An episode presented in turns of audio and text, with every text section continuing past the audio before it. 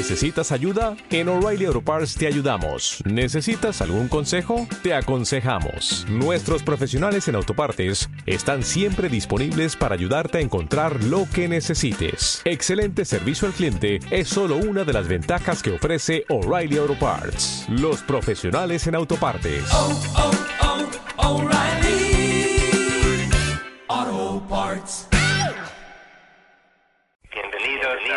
Y Artistas con acciones de huerta. Activate. Compartir es bueno y nosotros lo que estamos haciendo es eso, es compartir. Así podemos sacar ideas, te podemos dar ideas, podemos compartir.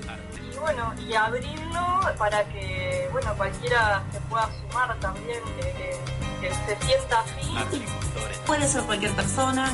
Mando muchos saludos a todos los apicultores en todos lados siguen haciendo estas bombas de semilla, me parece hermoso. Para siempre. Muchas flores, ¿no? Por algunos de los ejes pro que proponemos. Inmigrantes, en individuos y agrupaciones, cultivos, huertas urbanas, utilización y desarrollo de software. libre. todo muy rápido? Sí, más despacio. Bienvenidos a Cultures Artistas con acciones de huerta.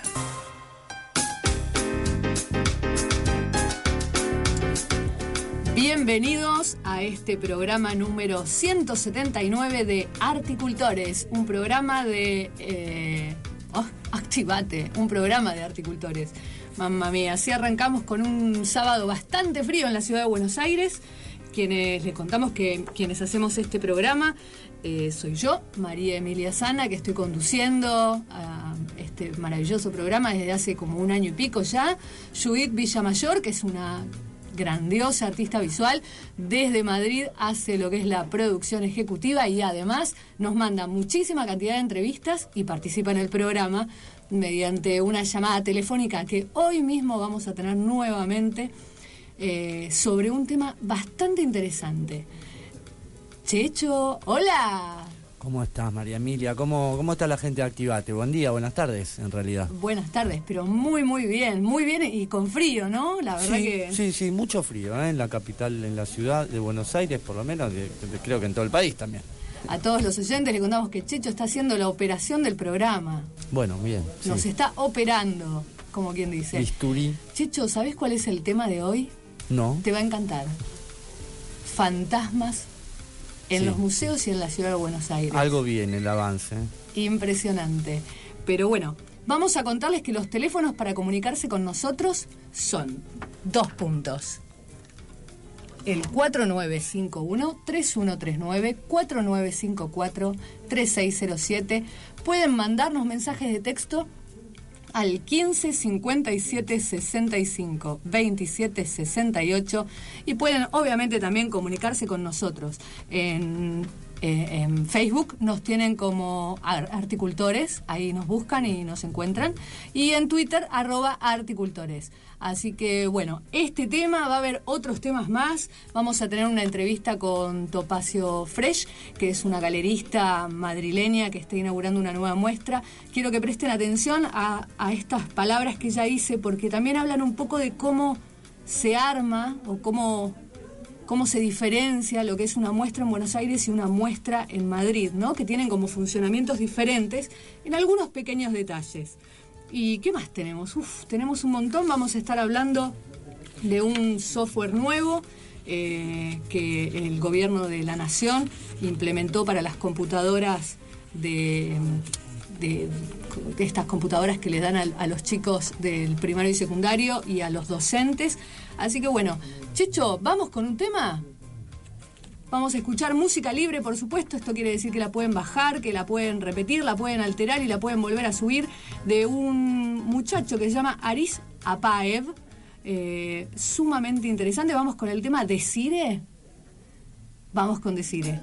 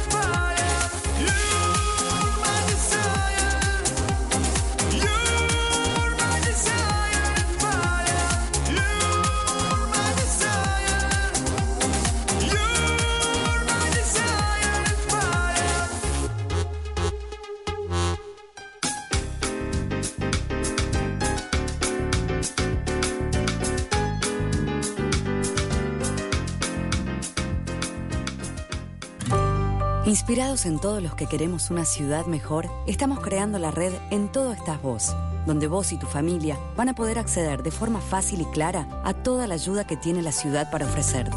Porque todos necesitamos algo, pero no todos necesitamos lo mismo.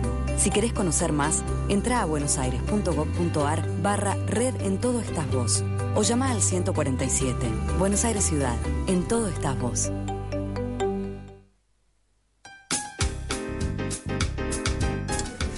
Volvimos con este programa de Activate, el programa de Articultores. ¿Y qué les parece si comenzamos con el primer tema que tiene que ver con fantasmas en el Museo Isaac Fernández Blanco? Algunos ya deben conocer estas historias, son eh, mitos urbanos eh, que datan desde hace muchísima cantidad de tiempo. eh, pero sumamente interesantes, siempre están ahí porque nunca se terminan de resolver, ¿no? Por eso son mitos. Vamos a comentarles lo siguiente. Eh, el Museo Hispanoamericano Isaac Fernández Blanco se encuentra ubicado en Suipacha 1422, en el barrio de Retiro, esto es en la ciudad de Buenos Aires. El museo inició su actividad durante la década de 1990 en la mansión donde Isaac Fernández Blanco residía con su familia. Ah, fue el primer museo privado de la Argentina, con un patrimonio formado por la colección privada que Fernández Blanco había conformado durante varias décadas. El patrimonio comenzó a ampliarse con donaciones de varias familias de la aristocracia porteña que querían ubicar sus objetos familiares de gran valor en un lugar de prestigio. O se los querían sacar de encima, también es la otra versión, ¿no? En septiembre de 1921, Isaac Fernández Blanco se muda con su familia a otro lugar, convirtiendo la mansión en un museo con colección permanente. En 1922 dona el museo a la Municipalidad de la Ciudad de Buenos Aires, siendo inaugurado el 25 de mayo de este año como museo eh, municipal. Sin embargo, Fernández Blanco continuó hasta su muerte en 1928 comprando y donando objetos para acrecentar el patrimonio del museo. En 1947 la colección fue mudada al Palacio Noel, gran palacio de la ciudad de Buenos Aires, sumándose a la colección del Museo Colonial que existía en el edificio y a la colección de un disuelto museo municipal. En 1963, el patrimonio del museo fue aumentado gracias a la donación de 750 piezas por parte de Celina González Garaño. A estas obras de arte colonial americano se le sumó otra gran donación por parte de su cuñada, que donó su colección de arte jesuítico guaraní. Parte de ella en 1972 y el resto tras su muerte en 1989. Es decir, que el museo tiene un gran compendio de objetos, mm, podríamos decir, más relacionados con lo que fue la aristocracia porteña, eh, de- que quedó todo bastante como en familia, ¿no? Bueno, seguimos. Pero el patrimonio también creció gracias a compras realizadas por el museo. Por ejemplo, tras las modificaciones que debieron hacer los diferentes conventos e iglesias católicas tras el concilio vaticano del siglo II. Mucho de su patrimonio eh, artístico fue comprado por este museo. El Museo Isaac Fernández Blanco guarda entre sus paredes una de las leyendas urbanas más populares. Este museo no solo custodia los objetos de arte de distintos periodos históricos, sino también una historia de fantasmas que asustó incluso a un presidente norteamericano y a los poetas Oliverio Girondo y Mujica, eh, Manuel Mujica Lainez. En este lugar funcionó una compañía importante de esclavos y más tarde perteneció a la parroquia del Socorro. En la década del 20, el arquitecto Martín Noel construyó allí un complejo de estilo neocolonial con jardines andaluces. Se dice que el lugar aparece, eh, que en este lugar aparece el fantasma de un joven de 17 años que murió de tu- tuberculosis cuando aún en el predio era de dominio, dominio parroquial. En 1928, cuando ya era conocido como la Mansión Noel, se alojó allí Herbert Hoover, ah, ese lo conocen seguro, presidente de los Estados Unidos, que se quejó por los lamentos y ruidos de puertas que se escuchaban por la noche y no le permitían dormir. Incluso sus acompañantes dijeron haber visto una figura paseando por los jardines. También en tiempos actuales hay personas que aseguran haber visto una figura extremadamente blanca merodeando por el lugar. Los poetas y escritores de la década de 40 acostumbraban a reunirse en la casona del poeta Oliverio Girondo y de su esposa Nora Lange, que vivían en las eh, eh, inmediaciones de la mansión Noel. Los visitantes de la pareja aseguraban que por las noches veían al espectro pasear por los jardines e incluso algunos decían que habían dialogado.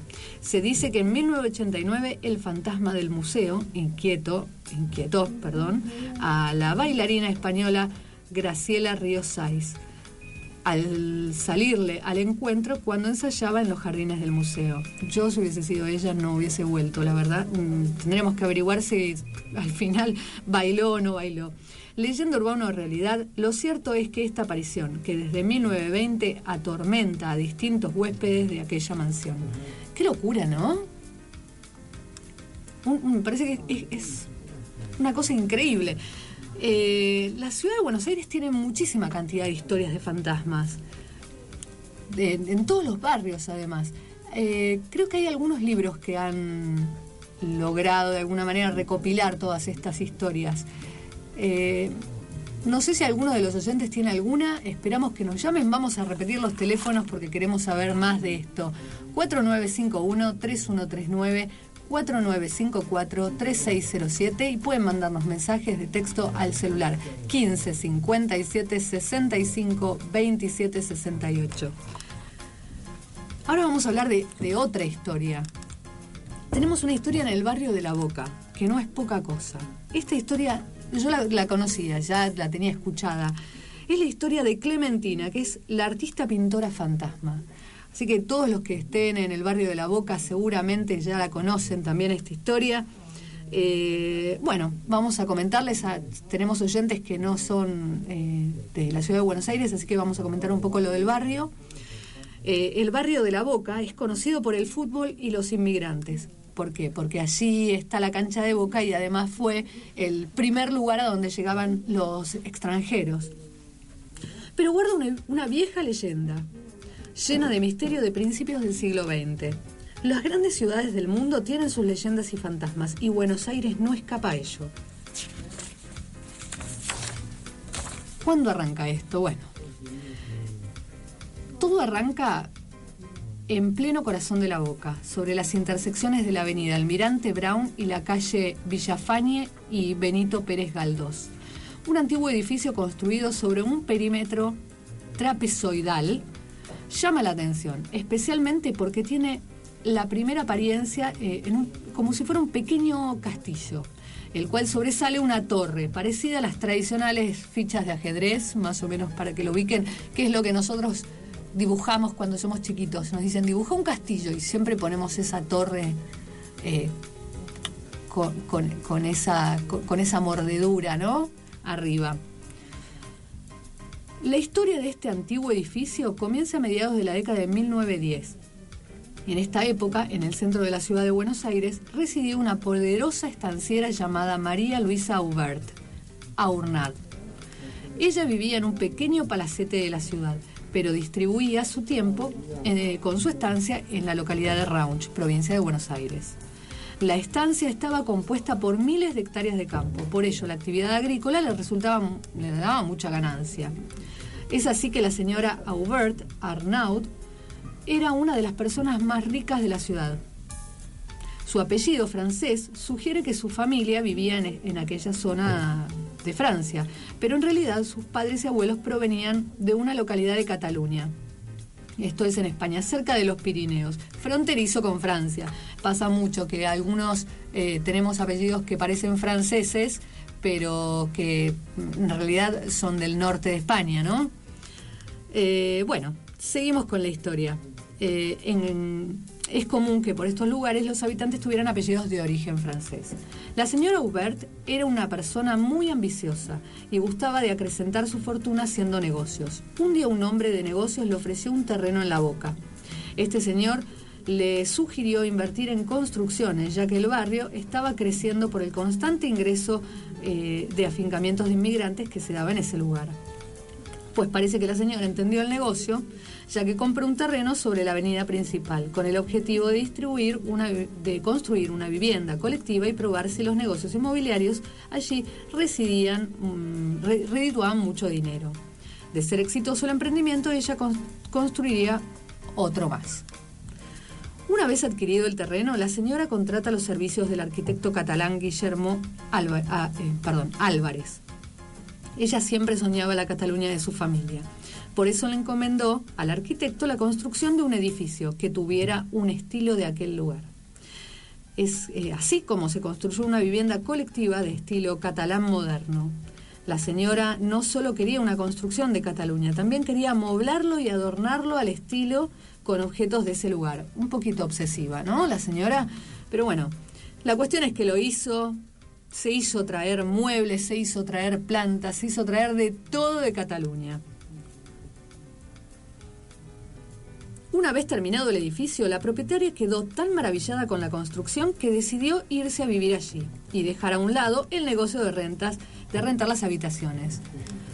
Ah, así es como dejó su palacete del centro de la ciudad y llevó sus cosas y sus sirvientes al edificio de la avenida Almirante Brown.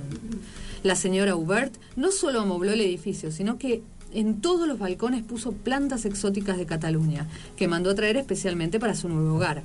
Entre las plantas aparecieron unos hongos característicos de España llamados setas. Algunas especies son comestibles y otras son alucinógenas. La señora no discriminó porque, según lo que a mí me había contado mi abuela, a la señora le gustaba todo. Sí, sí, parece que, que tenía lo suyo. Y sí, ¿qué va a hacer? Luego de un año de vivir en el edificio, la señora Hubert y sus sirvientes abandonaron en silencio y misteriosamente el lugar. Durante el año de estadía, vecinos del lugar afirmaban escuchar gritos, gritos de susto que partían de la mujer o de alguno de los sirvientes. Finalmente un grito categórico de la propietaria que decía, me voy, este lugar no lo piso más.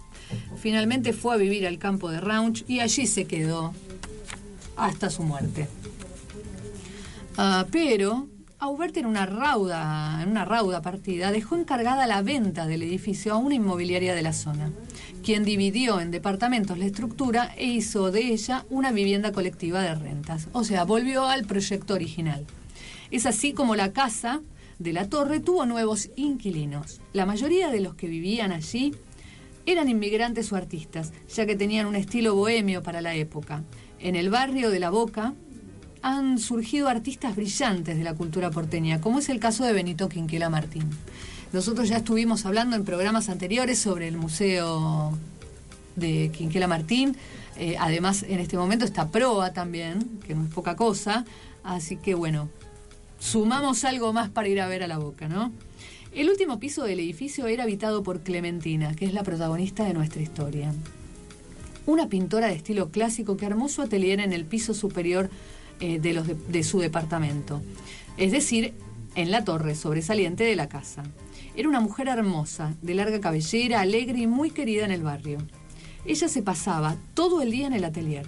Tenía la costumbre de ir por las tardes a tomar café al bar que quedaba enfrente y se podía quedar horas leyendo. Cuentan que los transeúntes no podían dejar de admirar por la ventana su belleza. Más cuando se la veía pasible tomando café, ¿no? Clementina, además de pintar, estaba estudiando historia de las artes en la facultad. Ella vino de Venado Tuerto. Su padre era un estanciero que pagaba la vivienda en Buenos Aires y sus estudios. Quería que su hija estudiara lo que ella deseaba, pero en una buena universidad. Y en Buenos Aires estaban las mejores. Sí, relacionadas eh, con lo que tenía que ver con las ciencias sociales y las artes, ¿no? Eh, era una mujer de muchos amigos. Cada tanto armaba cuentos de artistas en su casa. Un día, en uno de ellos, de esos encuentros, una periodista de nombre Eleonora quería hacerle un reportaje. Ella ya no era, eh, ella, que era una pintora conocida en el ambiente artístico, mm, le mostró varios de sus cuadros y bueno, les hicieron por fin la nota. eh, subieron al atelier, allí se encontraban colgados sus cuadros terminados y también estaban algunos que estaban por terminar, ¿no? Ah, mientras hablaba, la periodista tomaba fotos de las pinturas para poder publicarlas. En los días posteriores a la entrevista se empieza a desencadenar una serie de hechos misteriosos. Una noche extraños sucesos ocurrieron. Los vecinos escucharon gritos que provenían de la torre, pero esto no terminaba allí. Clementina se arrojó al vacío provocándola, provocándose la muerte cuando su cuerpo impactó en el duro cemento de la vereda. El barrio quedó impactado por el suceso. No encontraban motivo para semejante determinación. Era una mujer alegre y con futuro. De hecho, sus amigos cuentan que ella estaba muy entusiasmada con el último cuadro que estaba por terminar, porque iba a ser la estrella de su próxima exposición. Se trata de un cuadro que tardó años en pintarlo, pero iba a ser la gran obra de su vida, ¿no? Los misterios continúan. Eleonora recibe las fotografías que mandó a revelar eh, sobre las pinturas de Clementina. Para su sorpresa, en una de ellas, específicamente en la fotografía del cuadro que estaba por terminar, observa tres duendes. Estos gnomos no eh, estaban en el cuadro al momento de ser fotografiados. Tengamos en cuenta que ella era una pintora clásica, ¿no? Eh, eso llamó su atención. Fue así que la periodista tomó la iniciativa de investigar la muerte de Clementina, a pesar, aunque para la justicia se trataba de un suicidio. Indagando a los vecinos, se topó con, los- con el dato de que en la, anti- la antigua dueña había abandonado imprevistamente el edificio y nunca más se volvió a saber de ella. Por supuesto, se trataba de Aubert. La periodista recibe los datos del paradero, se informa sobre ella y trata de buscarla.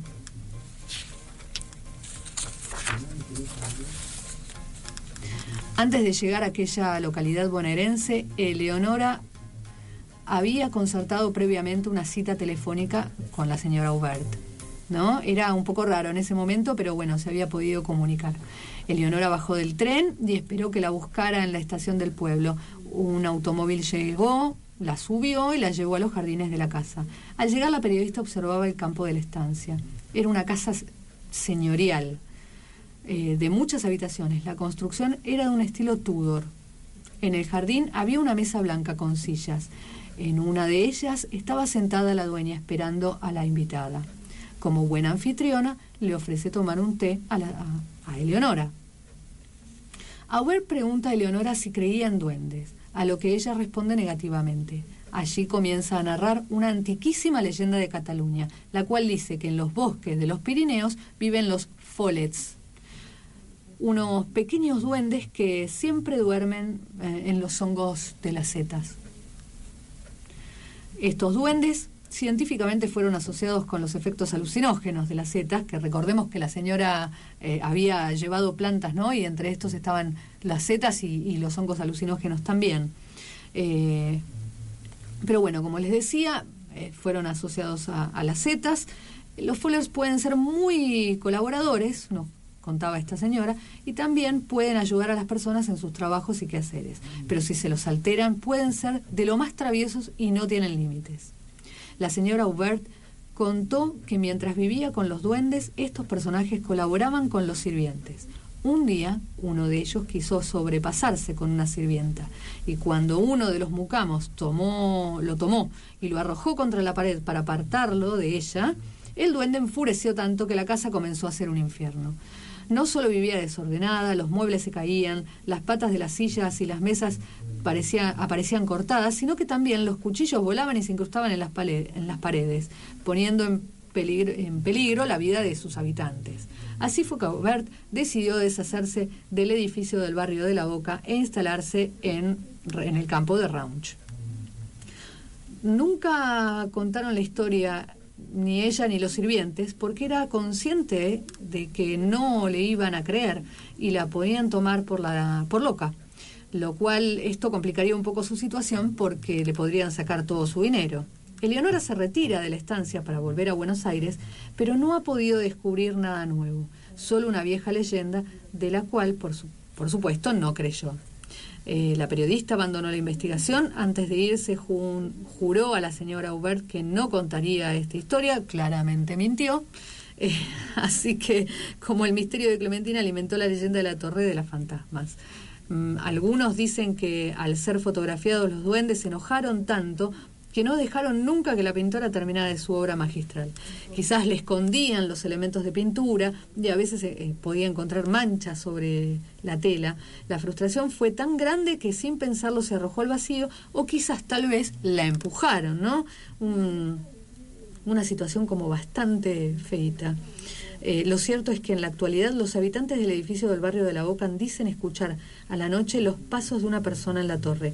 También denunciaron que los deses- de- des- que les desaparecen cosas que nunca más vuelven a aparecer o que quizás las encuentran por año.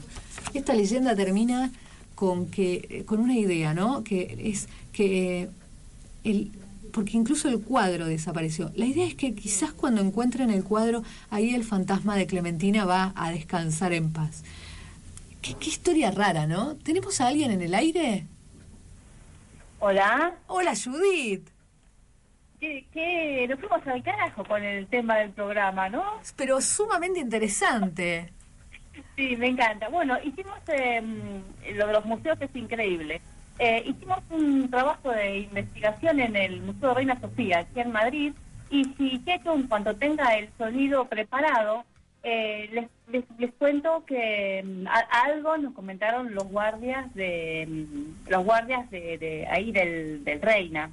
Sí, ¿no? Sí, Eh, sí, por- sí. Yo los, los estuve escuchando. Qué locura, ¿no? Este- esta conexión que hay entre los fantasmas. No discriminan, ¿no? No discriminan ni lugar ni tiempo. Bueno, es un lugar que tiene 300 años y mm, tiene, tiene cementerios, tiene, tiene realmente mucha historia. Obviamente la guerra civil también eh, eh, estuvo en este edificio. Antes de ser el Museo de Reina Sofía era el hospital...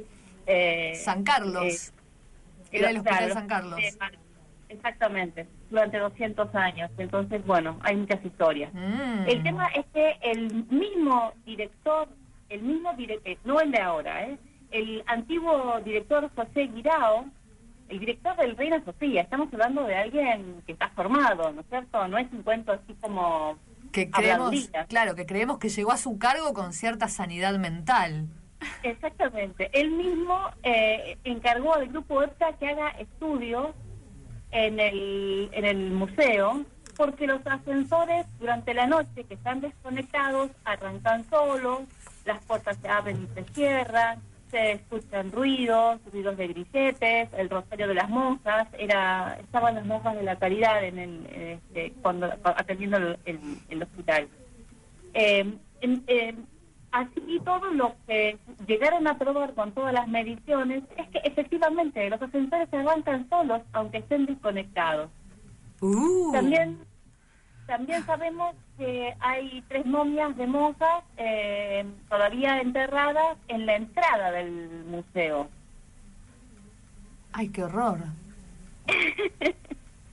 es Bueno, terrible. se ven, se ven claramente eh, tres grupos de fantasmas.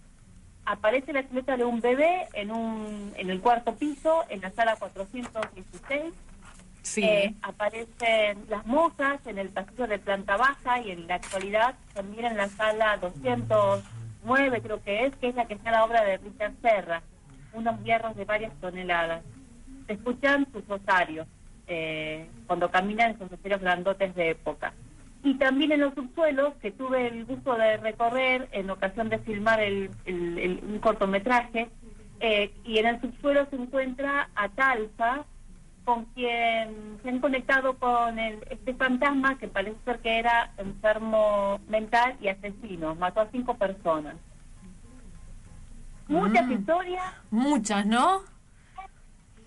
Así que si Checho nos, nos, nos deja escuchar eh, los audios, podemos compartirlos con los que nos escuchan. Vamos, Checho.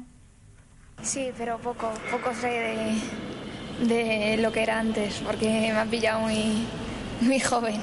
Eh, abuelos, tíos, amigos. Sí, abuelos me han comentado que, que sí era un hospital, pero no sé nada.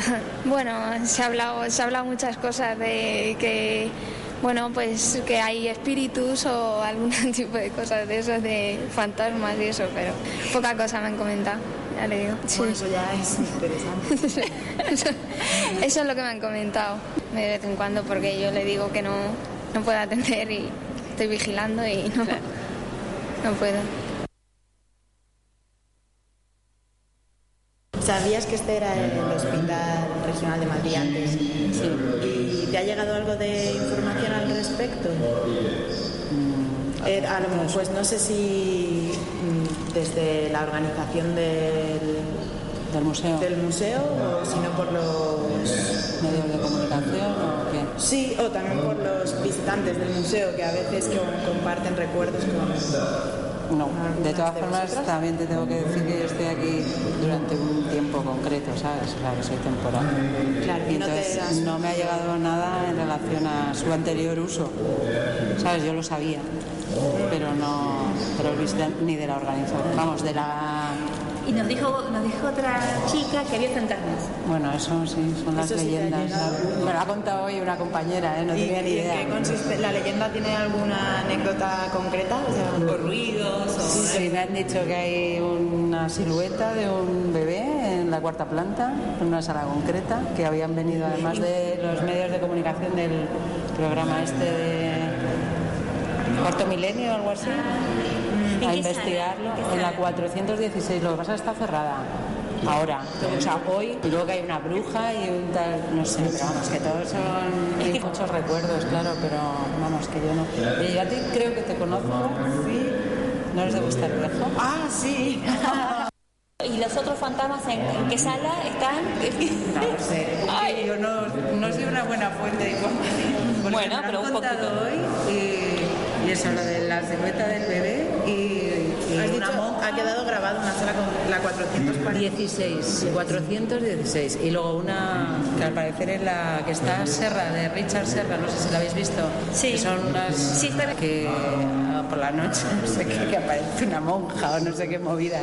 Claro, porque este, este hospital, o sea, cuando era hospital lo gestionaría, supongo, una comunidad de monjas, ¿sabes? Que era muy habitual, ¿no? Los hospitales hace años. Claro, claro, claro. Y no os puedo decir más, no sé, vamos, no porque no quiera, sino porque no... Pero no fue bastante. Lo que la gente comenta, pero vamos, nada más. ¿Qué, que- comenta la gente? Pues bueno, pues eso, que esto fue un hospital antes de hace muchos años y que la parte de abajo, que era el S, pues bueno, que se aparece el... ¿Cómo se llama? Teolfo, no me acuerdo. El, el fantasma que hay abajo, que tal, que, que aparece aquí en el, en el reino, en la, par- la parte de abajo, pero vamos. ¿Cómo se llama el fantasma? es que no me acuerdo de Teo, Teo- no, no me acuerdo ahora. Hasta nombre tiene. Sí, sí, tiene, tiene nombre, tiene nombre. Tiene nombre, pero ahora mismo no, no me sale. Teolfo, Teo- no sé, Mm, algo bueno. así me sale, no lo sé. Y Pero- ese fantasma anda por el subsuelo. Sí, la parte de abajo, sí, es lo que... lo-. Yo no lo he visto, o sea, no se le he oído nunca, ni, pero bueno. Es lo que se comenta. Es lo que se comenta, sí. Sí, porque esto fue, ya te digo, un hospital hace muchos años y vamos, es lo que, lo que, lo que se oye. Y bueno, ya lleva también muchos años que, que desapareció y que pasó a ser el hospital. Así que, o sea, perdón, a ser el museo. Sí, sí, hacer museo. Bueno, muchas gracias. Nada. Bueno, qué interesante, ¿no? Judith, ¿estás por ahí? Eh, sí, sí, esos son los vigilantes de sala, no son los eh, guardias de la noche. Todo este material, el programa de Cuarto Milenio y estas notas, eh, inclusive lo de Clementina y todo lo que conversamos en el programa de hoy, está todo puesto en la página agricultores.net y bueno, obviamente también en Facebook. Sí, Así va- que- vamos a contarles también que eh, estas leyendas, digamos, acá de la ciudad de Buenos Aires están todas recopiladas eh, por un libro que se llama Buenos Aires es leyenda, ¿no? Eh, que es un libro bastante, bastante interesante, que yo lo recomendaría. No recuerdo en este momento el autor. No sé si vos te Eh, acordás, porque es un libro bastante popular. Eh, bueno, creo que está ahí la información, Ay. pero se los dejamos. Acá ya tenemos la información. Se llama Euda- Eduardo Pogor- Pogoriles. Qué bueno, Pogorines. Pogoriles. Eh, bueno, eso, invitación también aparece un bebé en el Museo Arqueológico de Nápoles. Los museos están eh, al tope con los fantasmas. Sí, bueno, y Madrid, eh, la verdad que tiene bastantes también. Por lo que yo estuve viendo, encontramos este, que está la niña que llora en el Palacio Linares, una bella dama que llora en el balcón de la, de la casa de las siete chimeneas, y hay un hombre sin cabeza que se sienta delante de la iglesia de Saint Inés. Sí, así es. Nosotros tuvimos la oportunidad de, con la experiencia de firmar eh, un corto que se llama, bueno, son unos apuntes sobre, los primer- primeros apuntes sobre la Guerra Civil Española. Tuvimos autorización para grabar el corto en la bóveda del, del museo.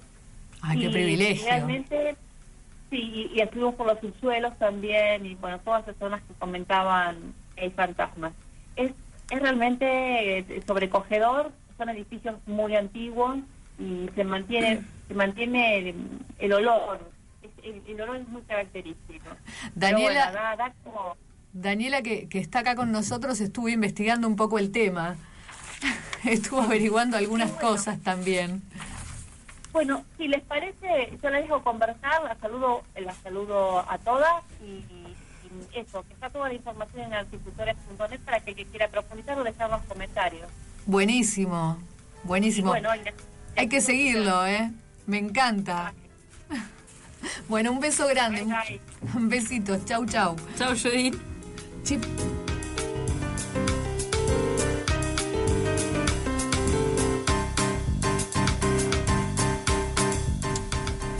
Pero es súper interesante.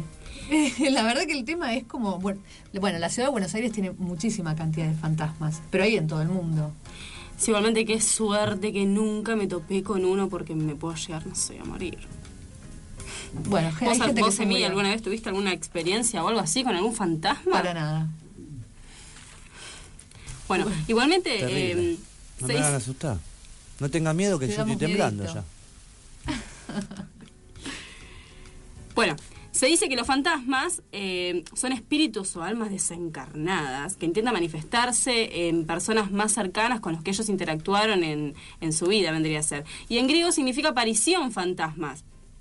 Eh, bueno, también se- los fantasmas son la manifestación no corpórea de un ser. Y según el catolicismo, algunos fantasmas son almas en purga- del purgatorio que piden que reces por ellas para alcanzar el paraíso. Eh, contarle que reces cualquier cosa, te dicen. ¿eh? Echate un rezo por algún Es alma del, que anda por ahí en el purgatorio. Pero, ¿qué te parece si cambiamos? Vamos con un tema que nos levante un poco, que nos haga saltar, que nos haga bailar. ¿Qué- Checho, Sí. ¿escuchamos algún tema de Aris ¿Cuál que pero cuál? Apaev? Mm, no sé. El 2, el segundo me trajiste, David Angel. Ahí está. ¿Qué, qué inglés, la pucha. Dale, Ahí vamos. volvemos.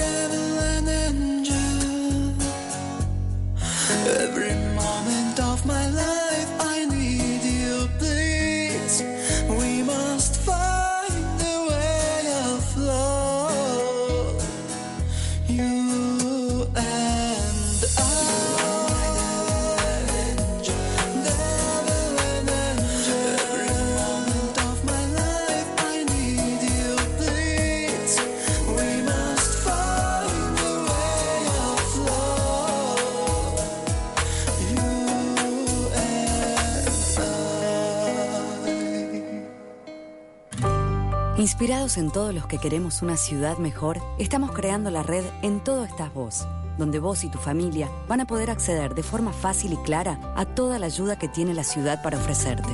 Porque todos necesitamos algo, pero no todos necesitamos lo mismo. Si querés conocer más, entra a buenosaires.gov.ar barra red En Todo Estás Vos o llama al 147.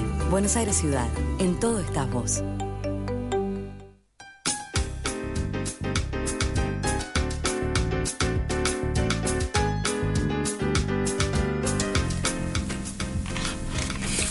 Seguimos con el programa. Recordamos que los números, los teléfonos de la radio son 4951-3139, 4954-3607.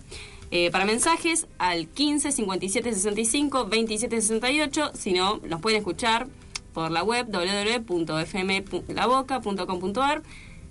Y bueno, nada, hicimos con el programa. Entonces. Tenemos un llamado, ¿no? ¿Estás por ahí, Mike? Ah, Hola, ¿qué tal? Con un señor bastante débil, pero espero que... Sí, te, Sí, te acá, escuchamos perfecto. Mike, ¿cómo estás? Te extrañamos tanto. Yo también, yo también. ¿Cómo te está tratando el bolsón?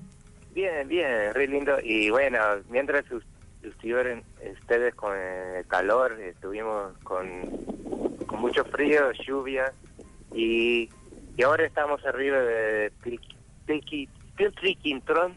Ah, el y- Piltriquitrón, yo estuve ahí y me tiré en parapente, Mike. Ah, Eh, si podés Ah, hacerlo, hacelo. Esa. ¿Qué estuviste? Sí, esa. ¿Estás en el cajón azul? Ah, mira vos. Es y bueno, estaba nevando hace un, hace un minuto. Estamos en una pampa caminando. bueno, Sí, Mike, Está lindo.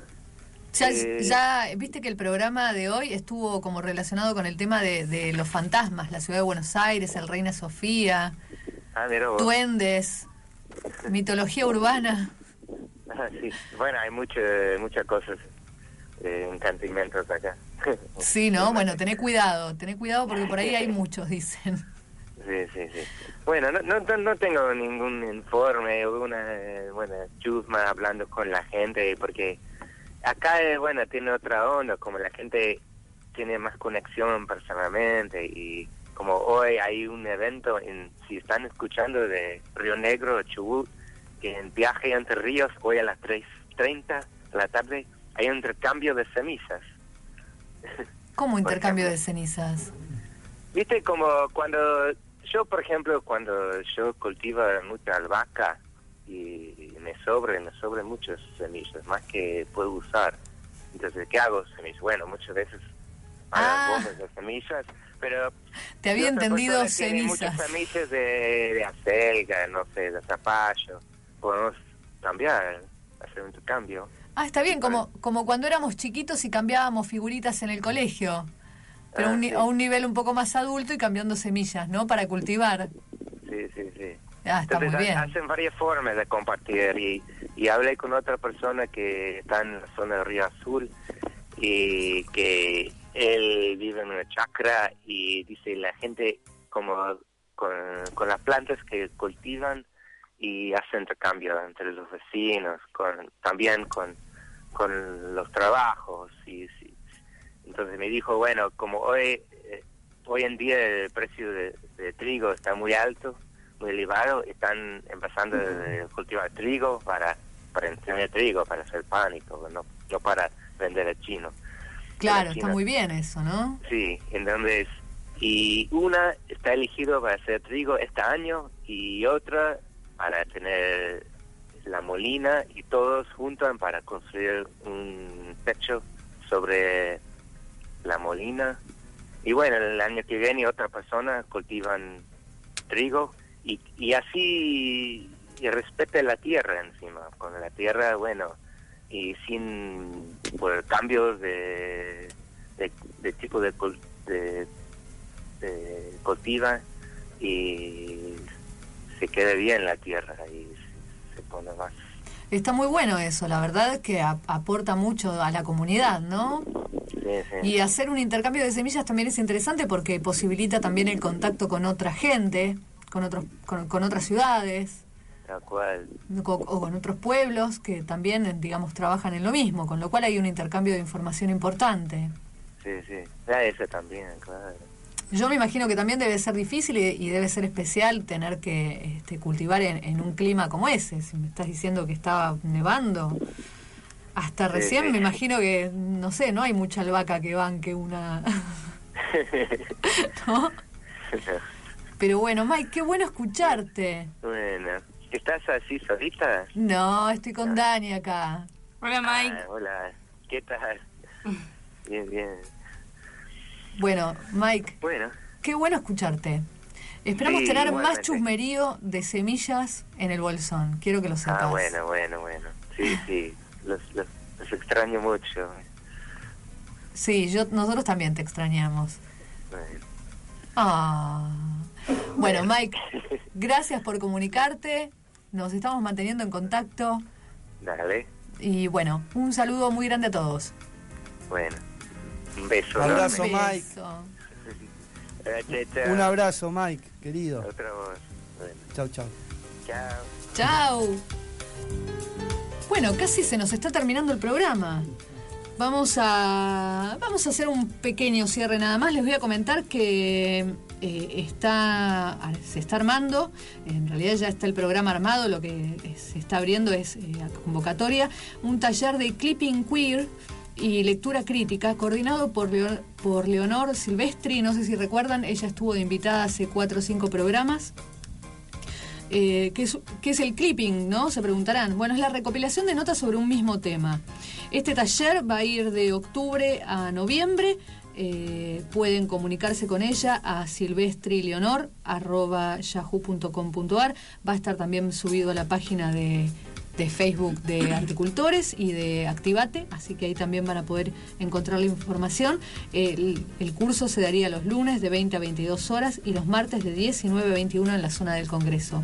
Así que bueno, este es un tema como bastante interesante y está muy bien armado. Yo estuve viendo el programa y resulta muy, muy interesante. Así que bueno, busquen la información ahí y si no, vuelvo a repetirles, pueden comunicarse con Leonor a- al mail silvestrileonor.yahoo.com.ar.